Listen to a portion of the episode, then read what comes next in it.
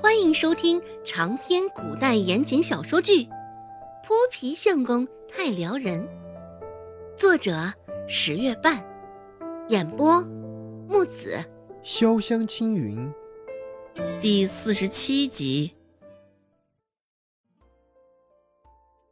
蹙着眉，看着大爷手中攥着的三枚铜钱，周芷下意识的摸向了自己腰间的钱袋。穿越过来，在周家待了这么多天，周芷越发觉得这钱的重要性。想从他手中抢钱，他可不会就此由着他们。想到这，周芷脸上的表情也瞬间变得凝重起来，紧紧地盯着那三人，眼瞅着他们渐渐走近，周芷的拳头也是越攥越紧。来来来，交钱交钱！快！一路走来，那三人也甚是顺畅。没有人反抗，虽说大家心中都甚是不忿，但最后都乖乖交上了钱。可能是因为前几天杀鸡儆猴，大家看到了反抗的下场，大家也不敢再有所反抗的作为。眼看那群人走到旁边卖饼大爷的摊子前，王跛子左边的一瘦猴子毫不顾忌的随手就抓起一个大饼就往嘴里塞，大爷手指攥着紧紧的。不甘心的看了那三人一眼，最后重重的叹了口气，还是选择了认命。就在那三个铜板即将落入王跛子手里时，周芷适时的开口了。周芷心一横，将大爷探过去的手一把扯回，皱着眉头向那三人问道：“等一下，你们可知道顾寒生？”没想到会中途生乱，王跛子一脸不悦，而他身后一左一右的瘦猴子还是一脸的错愕。见周芷要出头，一旁的大爷也是错愕不已，又惊又怕，抬起的手已经在微微的颤抖了。场面上安静了片刻，左边的那瘦猴子率先开口说道：“哪冒出来的丫头，捣什么乱？”你是想要尝尝我们棍棒之下的滋味，还是怎的？这般不识好歹，是活腻了。右边的瘦猴子也开口了：“嘿嘿嘿，怎么这般讲话，倒显得我们是什么粗蛮不讲理之人？别让人误会了去。”这边不要脸不要皮的话讲出来，大家心里都唏嘘不已，只是又没有人敢讲出来。王跛子盯着周芷看了一阵后，才说道：“顾寒生，我们这个镇上自是没人不知晓，怎的？提他做什么？”周芷一脸平静的说道：“既然你知道他，那我今天也不瞒着了。我是顾寒生的相好，我劝你在他知晓之前，还是将得来大家的铜钱还回去。”瘦猴子。哎呦喂了一声，阴阳怪气的开口说道：“就你这样，还顾寒生的相好？顾寒生是瞎了不成？还是染上了什么眼疾？”手中的棍棒指了指周芷的脸，瘦猴子继续嘲讽道：“呵，大哥，这胖丫头长得丑也就算了，口气还这般大，该不会是得了什么失心疯吧？”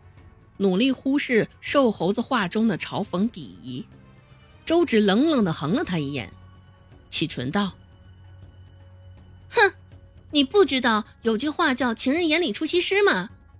原来我也是个清瘦的美女，只是家里男人说了，我这般抛头露面的摆摊做生意，还是胖些好，省得外头有的男人惦记，他也能省心。”说了一个谎。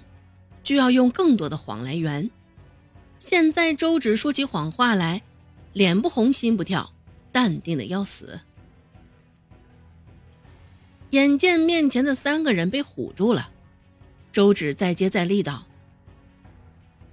想必你们也知道，我的男人不是好惹的主。今儿个竟然敢欺负到我头上，若是被他知晓，定不会饶了你们。”大哥。也没听说过顾寒生有相好的这回事儿。现在这……那瘦猴子听了周芷的一番话后，心里明显的有些松动了。现在也不敢确定。周芷清了清嗓子，说道：“我自然也不会用这种事来开玩笑。首先毁了我自己的清白，其次，若是被顾寒生知道，我也不会有好下场。所以，现在你们面前的，就是顾安生的相好，如假包换。”一时之间，三个人都没有开口，面面相觑，你看看我，我看看你。而原本还略有几分嘈杂的集市，现在因为周芷的这几句话也安静了下来。一旁卖饼的大爷匪夷所思地看着周芷，将信将疑。左边的瘦猴子脸上的表情松动了，一双眼睛紧紧地凝聚在周芷身上，压低了声音与一旁的王跛子窃窃私语，说道：“大哥，你说这丑丫头说的话是真的吗？”王跛子细细地打量着周芷，周芷也由着他们打量，没吭声。王跛子心想：这丫头看着又蠢又笨，年纪小，长得也丑，却不成想还有这般本事，竟然还能勾得上顾寒生。他这般作想的时候，俨然已经相信了周芷的话。注意到他眼中惊奇的神色，周芷勾勾嘴角，也猜到了这一番。虽顾寒生没有出面，凭着他的名字却能吓退不少人。周芷琢磨着，这顾寒生大抵就是他的金手指了。这一世，得好好的抱紧顾寒生的大腿，狐假虎威，仅仅是沾沾他名字的光，就能吓退一票人。若是能跟他捆绑在一起，定是能耀武扬威，摆平不少困难。大哥。如果这丫头说的是真的，顾寒生知道了，咱们想到后果，瘦猴子浑身一激灵，没有再说下去。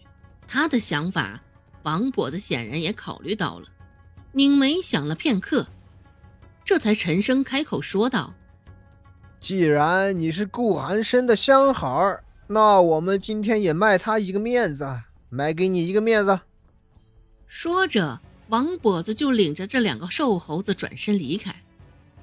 他们脚上的步子迈得飞快，周芷想出声提醒他们，将刚刚搜刮的铜钱还给大家，也是没机会。大哥，咱们就这么算了。掂量着钱袋子的重量，瘦猴子一脸的苦恼。